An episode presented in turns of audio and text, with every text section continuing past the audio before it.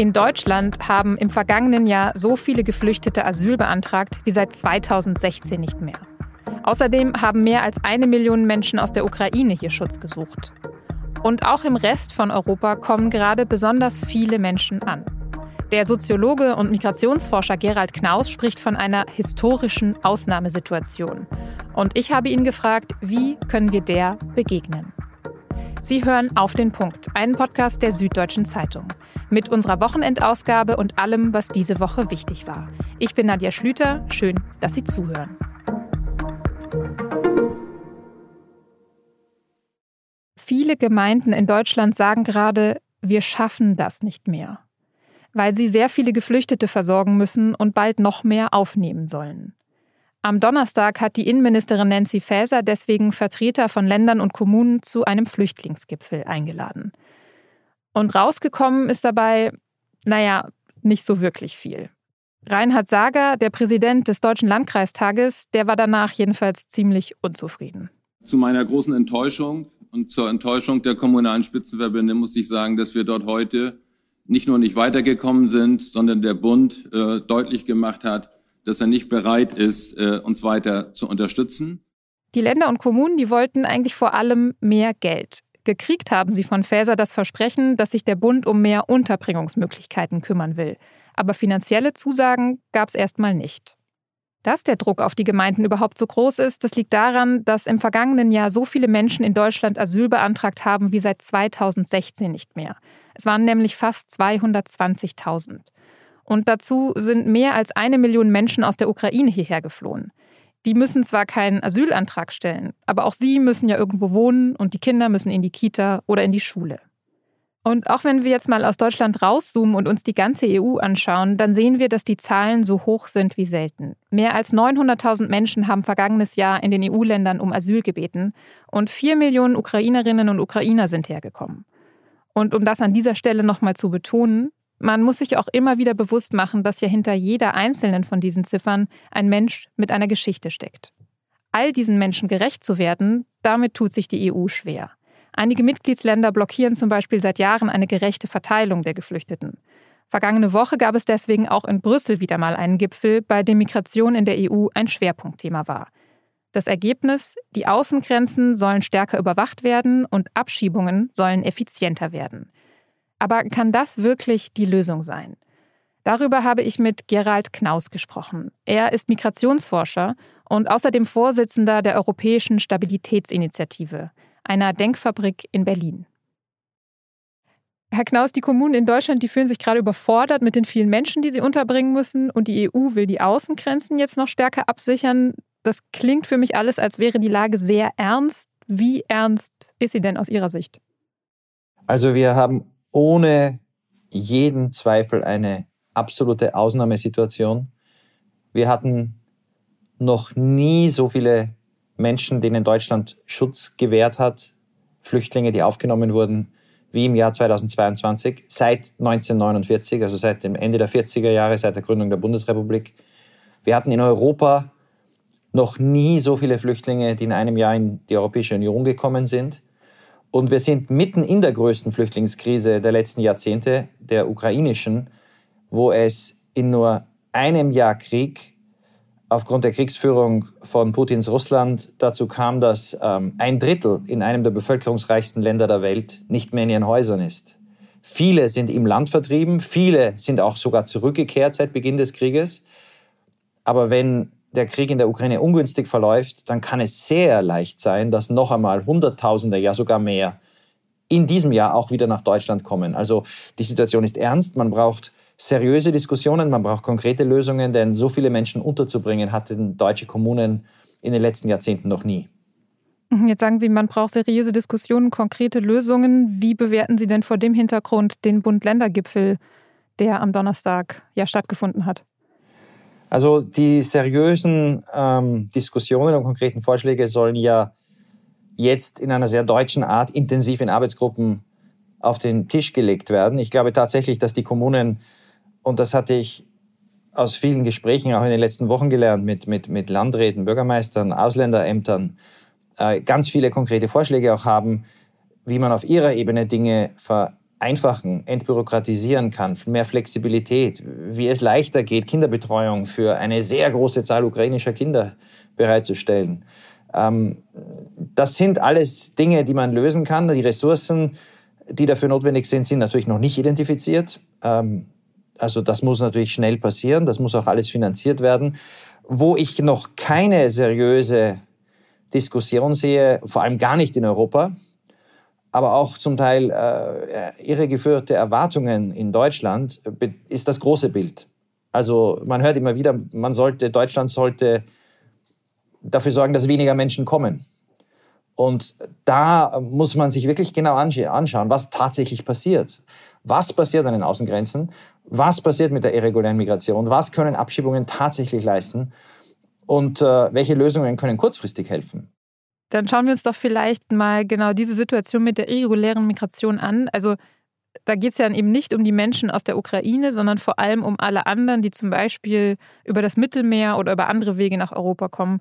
Über welche Zahlen reden wir denn da überhaupt im Moment? Also ähm, beginnen wir mit der ersten Feststellung, dass die große Belastung, mit der wir das Gespräch begonnen haben in den Kommunen, die Herausforderung, mehr Menschen aufzunehmen als je zuvor, nicht durch eine außergewöhnlich hohe irreguläre Migration in die Europäische Union erzeugt wurde. Wir hatten im letzten Jahr an der gesamten Außengrenze im Mittelmeer von Spanien über Italien, Malta, Griechenland, Zypern, äh, Bulgarien, die Land- und Meergrenzen, aber vor allem natürlich das Mittelmeer, ungefähr 160.000 Menschen, die irregulär gekommen sind. Die aller, allermeisten, über 100.000 nach Italien. Ähm, das ist keine außergewöhnliche Zahl. 160.000, die irregulär in die EU gekommen sind, dann kommen noch einige 10.000 dazu, die über Serbien visafrei eingereist sind und weitergezogen sind, aus Tunesien, aus Burundi, aus Indien. Ähm, das ist keine außergewöhnlich hohe Zahl. Das ist keine, kein, keine historische Krise. Was wir aber haben, ist, dass diese Zahl dazukommt zu 5 Millionen Ukrainerinnen, vor allem Frauen und Kinder. Also um die Proportion für alle in dieser Diskussion äh, ein essentieller Ausgangspunkt nochmal darzustellen. 160.000 irreguläre Migranten im gesamten Mittelmeer, Land- und Meergrenzen, 5 Millionen Ukrainerinnen. Das bedeutet, selbst wenn es gar keine irreguläre Migration in diesem Jahr gegeben hätte, wäre die Europäische Union vor einer historischen Herausforderung gestanden. Jetzt hat aber Deutschland eine Sondersituation. In Deutschland sind mehr Menschen gekommen und haben einen Erstantrag auf Asyl gestellt, als irregulär in die ganze EU eingewandert sind. Und das erklärt sehr deutlich, dass es hier auch um eine Weiterwanderung aus anderen EU-Ländern geht. Und für Deutschland heißt das, dass die Tatsache, dass in manchen EU-Ländern die äh, Standards, die Rechte, die ähm, das Recht auf Asyl, wie in Ungarn, das es dort nicht mehr gibt. Da kann keiner einen Asylantrag stellen. Das Recht auf menschenwürdige Behandlung in anderen EU-Ländern, dass das nicht mehr funktioniert, führt dazu, dass mehr Menschen nach Deutschland kommen als irregulär in die ganze EU. Sie sagen also, die meisten Menschen, die in Deutschland Asyl beantragen, die waren sowieso schon in der EU. Aber das heißt ja auch, dass das, was vergangene Woche beim EU-Gipfel beschlossen wurde, ja gar nichts an der angespannten Lage gerade ändern kann, oder? Also beim Gipfel ging es ja darum, die Außengrenzen stärker zu schützen. Das Außergewöhnliche und wirklich äh, Verstörende an diesem Gipfel war, wie viel Zeit man in der Diskussion über Zäune verbracht hat. Und ich sage das jetzt aus der Perspektive eines Realisten, der sagt, okay, wir wollen irreguläre Migration stoppen. Die allermeisten dieser 160.000, die irregulär kamen im letzten Jahr, kamen über das Meer da ist die Zaundiskussion total sinnlos. Die kamen nach Italien mit Schiffen, die kamen mit Schiffen nach Spanien, zu den Kanarischen Inseln. Ähm, das heißt, hier wird kein Zaun eine Lösung bringen. Das Zweite ist, wir haben bereits Zäune. Der ungarische Zaun stoppt auf dem Westbalkan niemand. Der bulgarische Zaun besteht seit Jahren. Wir haben also eine Scheindiskussion geführt, ob die EU Zäune finanzieren soll, die es ja bereits gibt.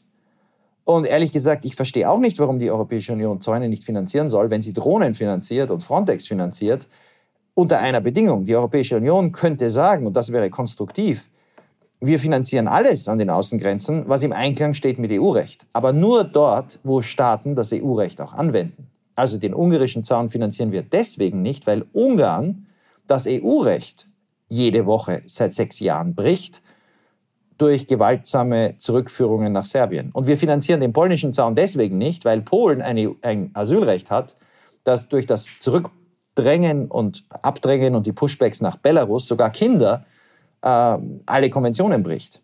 Das wäre eine konstruktive Diskussion, aber nochmal, wir könnten den besten Zaun an der bulgarischen Außengrenze haben. An der irregulären Migration im letzten Jahr hätte es relativ wenig bewegt und an der Überforderung in deutschen Kommunen fast gar nichts. In Deutschland ist ja ein Lösungsvorschlag oder vielmehr eine Forderung, dass mehr und konsequenter abgeschoben werden soll. Beim EU-Gipfel wurde das auch nochmal betont, mehr Abschiebungen. Was halten Sie davon? Abschiebungen ausreisepflichtiger ergeben natürlich Sinn. Sonst, sonst brauchen wir kein Asylsystem. Wenn jeder, der kommt oder jede, die kommt, egal wie das Verfahren ausgeht, bleiben kann, brauchen wir nicht prüfen. Aber wir haben einen komplizierten Apparat, inklusive Gerichte, und Berufungsverfahren, um zu prüfen, wer bleiben darf. Die, die dann abgelehnt sind, rechtskräftig ausreisepflichtig. Es ergibt Sinn, dass man sagt, man will das durchsetzen.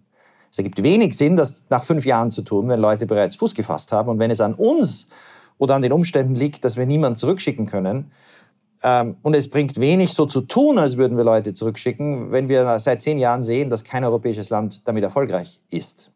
Das heißt, bei Abschiebungen brauchen wir Realismus. Daher ist es sinnvoll zu sagen, wir konzentrieren uns bei den Abschiebungen auf zwei Gruppen. Auf die, die Straftäter oder Gefährder geworden sind, die in Deutschland verurteilt wurden. Das ist eine Priorität, das schafft auch Sicherheit und ist für den sozialen Konsens wichtig.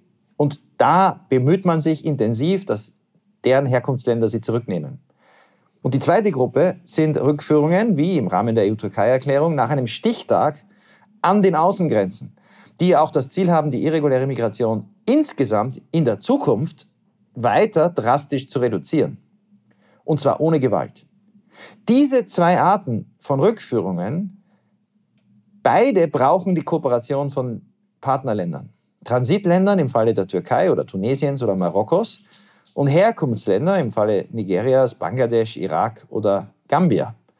Und diese Abkommen, die muss man schließen und das kann nicht die EU, weil die den Ländern nichts anbieten kann, was für diese Länder wirklich attraktiv ist. Aber das kann Deutschland und noch besser eine Koalition von Staaten. Und so würden Abschiebungen und Rückführungen ausreisepflichtiger im Einklang mit Menschenrechten und EU-Recht irreguläre Migration tatsächlich, wie das die Koalition verspricht, reduzieren. Aber dann nochmal der Blick auf Deutschland und um es nochmal konkret zu machen, wenn Deutschland jetzt konsequent abschieben würde, würde das denn was ändern an der Situation in den Kommunen? Also vielleicht noch eine Bemerkung wieder zu den Größenverhältnissen. Im letzten Jahr wurde in Deutschland 1,1, über 1,1 Millionen Menschen Schutz vergeben. Das heißt, die dürfen bleiben, da ist Abschiebung kein Thema. Und davon war eine Million Ukrainerinnen. Und im letzten Jahr wurde in Deutschland bei 50.000 Menschen in erster Instanz äh, ein Asylverfahren abgelehnt, negativ beschieden die könnte man theoretisch abschieben. Wenn sie nicht in Berufung gehen und dann das Gericht ihnen doch noch einen Status gibt. Aber nehmen wir mal an, äh, Deutschland würde die Zahl der Abschiebungen verdreifachen. Im letzten Jahr waren es 12.000 und es wären auf einmal 36.000. Und nehmen wir an, der Großteil dieser abgelehnten Asylwerber vom letzten Jahr würde abgeschoben. Das wären weniger als 4% der Zahl der Menschen, die Schutz erhielten. Und da sehen wir sofort, wo das Problem in der jetzigen Diskussion liegt. Die Kommunen wären nur sehr begrenzt entlastet. Und wenn noch einmal 50.000 Ukrainerinnen kommen in den nächsten Monaten, äh, wäre überhaupt keine Entlastung. Dann schauen wir doch noch mal auf diese größte Gruppe, also die Menschen aus der Ukraine. Welche Lösungsvorschläge haben Sie denn da? Also wie könnte man die alle gut unterbringen? Kein Land der Welt, nicht Polen, nicht Tschechien, nicht Deutschland, hat so viel leeren Wohnraum oder staatliche Quartiere, um so viele Menschen unterzubringen. Das erklärt, warum an allen Ecken und Enden das System äh, stöhnt. Es funktioniert nur dann, und das sehen wir in Tschechien und Polen, wo ja pro Kopf dreimal mehr Ukrainerinnen sind als in Deutschland. Also Deutschland ist ja bei weitem nicht das Land mit den meisten ukrainischen Flüchtlingen. Das funktioniert nur dort, wo es gelingt, private Unterkunft zu mobilisieren. Wenn private Haushalte bereit sind, Leute aufzunehmen, dann kann es gehen. Und jetzt kommen wir zum Problem. Private Haushalte haben bis jetzt auch in Deutschland enorm viel geholfen. Aber viele in der Erwartung, das ist für drei Monate, sechs Monate, acht Monate. Jetzt ist der Krieg schon ein Jahr. Wenn man also erhalten will, die private Bereitschaft, Leute aufzunehmen, dann ist es wichtig auch zu untersuchen, wie kann man private Haushalte dabei auch unterstützen. Finanziell und auch äh, bei der Organisation. Also wenn es darum geht, Behördengänge zu organisieren, wenn es darum geht, Unterstützung zu organisieren, ähm, dann ist es für eine private Familie, die Ukraine, eine Ukrainerin und ihr Kind aufnimmt, das kann eine sehr anstrengende Arbeit sein, aufgrund der unglaublich vielen bürokratischen Verfahren. Und hier zu überlegen, kann man es so schaffen, dass private Unterstützung wächst, weil man etwa eine Dankespauschale bezahlt, wie in England. Jeder, der privat eine Ukrainerin ein Kind aufnimmt, bekommt 500 Euro im Monat, muss das nicht versteuern, unbürokratisch. Und zusätzlich gibt es eine Betreuung. Eine Umfrage Ende letzten Jahres hat gezeigt, dass 20 Prozent der deutschen Haushalte sich vorstellen können, äh, privat jemanden aufzunehmen. Aber mehr als die Hälfte derjenigen sagt, wir würden gerne dabei mehr unterstützt werden. Das heißt, hier ist ein Potenzial in Deutschland. Aber noch wichtiger wäre, parallel dazu, in anderen europäischen Ländern, die viel weniger aufgenommen haben aus der Ukraine als Deutschland und noch viel weniger als Tschechien oder Polen, ebenfalls solche Programme einzuleiten. Frankreich sollte, und das sollte ein europäischer Gipfel sein, den könnte der Bundeskanzler mit dem französischen Präsidenten einberufen, Frankreich sollte sagen, jede französische Familie, die Ukrainerinnen aufnimmt, bekommt ebenfalls 500 Euro im Monat. Und dann sollte man mobilisieren und anstatt einer bürokratischen Zwangsverteilung eine Mobilisierung der Zivilgesellschaft von unten, unterstützt durch Geld und Hilfe von oben, von den Staaten, die aus dieser Hilfe für die ukrainischen Flüchtlinge tatsächlich eine paneuropäische solidarische Hilfsaktion macht, in einer historischen Ausnahmesituation. Mhm. Und europäische Solidarität, das ist ja beim Thema Migration insgesamt immer ein gutes Stichwort. Davon brauchen wir wahrscheinlich viel mehr. Haben Sie vielen Dank für Ihre Einschätzung, Herr Knaus. Ich danke Ihnen auch. Dankeschön. Wie die Solidarität, von der Knaus gesprochen hat, im Kleinen funktioniert, das kann man zum Beispiel in dem Dorf Frommenhausen in Baden-Württemberg sehen. Dort ist die Pilgerherberge zu einer Erstaufnahmeeinrichtung für Menschen aus der Ukraine umgewandelt worden. Und das Zusammenleben funktioniert so gut, dass auch diejenigen, die schon wieder weiterverteilt wurden und weggezogen sind, immer noch gerne zurückkommen. In der SZ gab es am Donnerstag einen Text darüber. Den verlinke ich Ihnen in den Show Notes.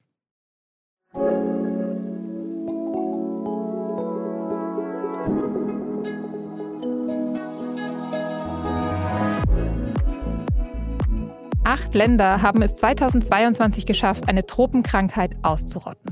Das ist in dieser Woche die gute Nachricht aus der Wissenschaft, die wir ja regelmäßig in unserer Wochenendsendung aufnehmen. Ganz allgemein geht es dabei um Krankheiten, die vor allem in Regionen mit großer Armut durch Bakterien, Viren, Pilze, Parasiten oder Toxine ausgelöst werden. Zum Beispiel eine Augenentzündung, durch die man erblindet. Und zu den Ländern, die erfolgreich eine solche Krankheit bekämpft haben, gehören unter anderem Malawi, Saudi-Arabien, Vanuatu und die Demokratische Republik Kongo. Im Kongo gab es bis 2022 zum Beispiel Infektionen durch den Guinea-Wurm. Das ist ein bis zu einen Meter langer Parasit, der sich durch den Körper schlängelt. Dabei löst er Entzündungen und Schmerzen aus. Und es ist gar nicht so einfach, den wieder loszuwerden. Im Kongo muss das in Zukunft niemand mehr durchmachen. Der Guinea-Wurm ist auch ansonsten ein ziemlich gutes Beispiel für den erfolgreichen Kampf gegen Tropenkrankheiten. In den 80ern gab es weltweit nämlich noch 3,5 Millionen Infektionen damit und 2021 nur noch 14 bekannte Fälle. Übertragen wird der Guinea-Wurm übrigens über nicht aufbereitetes Wasser. Deshalb ist der Zugang zu sauberem Wasser besonders wichtig. Auch bei vielen der anderen Krankheiten, die die acht Länder jetzt ausgerottet haben, war das ein ganz wichtiger Faktor.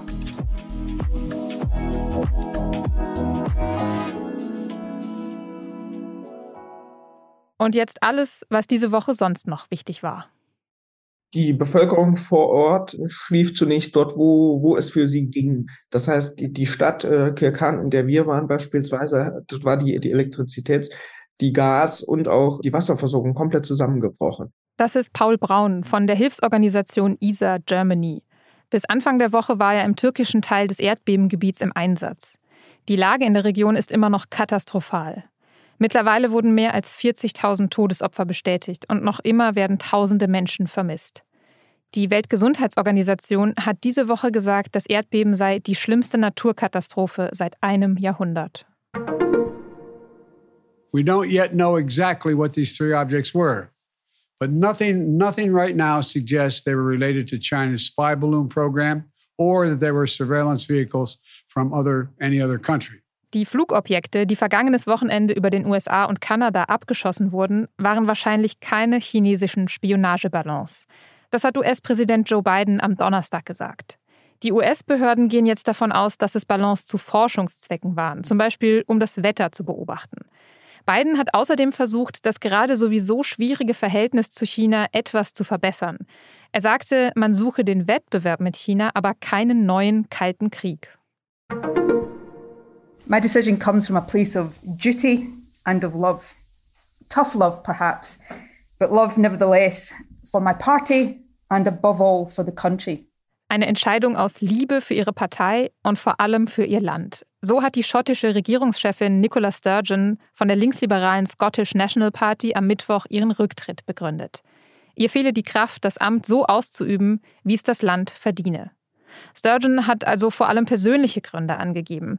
Es wird aber darüber spekuliert, ob ihr Rücktritt auch politische Gründe hatte.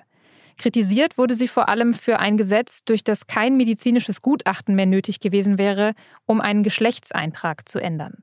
Das schottische Parlament hatte dem zugestimmt, die britische Regierung hatte es aber blockiert. Sturgeon will im Amt bleiben, bis die Partei einen Nachfolger ernannt hat insbesondere aufgrund seiner letzten Äußerungen, wo er uns einen linksgrünen Kurs vorwirft, wo er ähm, die Ideologie der sogenannten, ich zitiere, Antideutschen äh, auch bei uns äh, sieht. Das ist ein Sprachgebrauch, den wir hier nicht akzeptieren. Insbesondere das auch dahinterstehende Gedankengut hat in der CDU Deutschlands keinen Platz. Das hat der CDU-Chef Friedrich Merz über den ehemaligen Verfassungsschutzpräsidenten Hans-Georg Maaßen gesagt. Der CDU-Vorstand hat nämlich Anfang der Woche beschlossen, Maaßen aus der Partei auszuschließen. Dafür wird jetzt ein Verfahren eingeleitet. Außerdem wurden Maaßen jetzt schon seine Mitgliedsrechte entzogen. Der Grund sind mehrere Aussagen von Maaßen, vor allem in Form von Tweets. Das CDU-Präsidium hatte ihn schon Ende Januar aufgefordert, die Partei freiwillig zu verlassen. Maaßen war der Aufforderung aber nicht nachgekommen.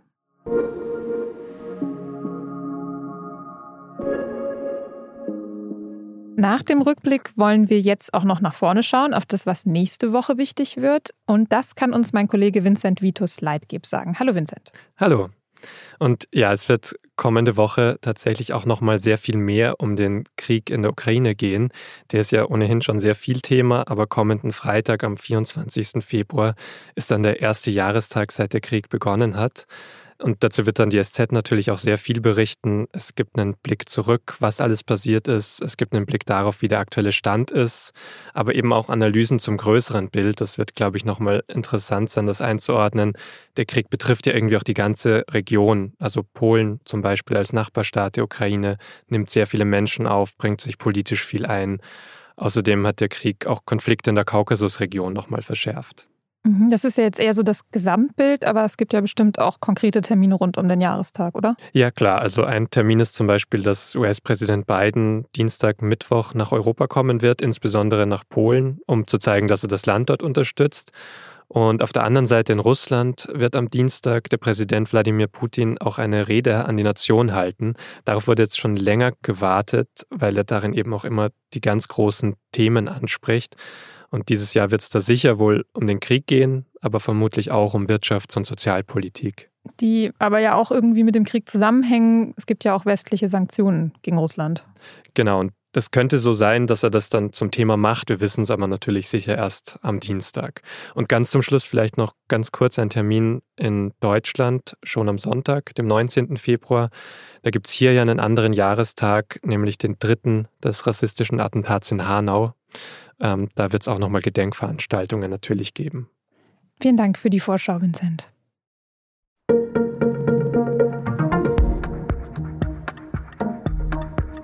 Mein Kollege hat es ja gerade eben schon gesagt. In Hanau hat vor drei Jahren ein Attentäter aus rassistischen Motiven neun Menschen ermordet. Seitdem kämpfen Angehörige der Opfer und Überlebende um Aufklärung und um ein angemessenes Erinnern. Und dabei fühlen sie sich oft von der Politik und auch vom Rest der deutschen Gesellschaft allein gelassen. Warum genau? Das können Sie in einer Reportage in der Wochenendausgabe der SZ nachlesen. Auf den Punkt am Wochenende wurde diesmal produziert von Justin Patchett. Ihnen vielen Dank fürs Zuhören, ein schönes Wochenende und bis Montag.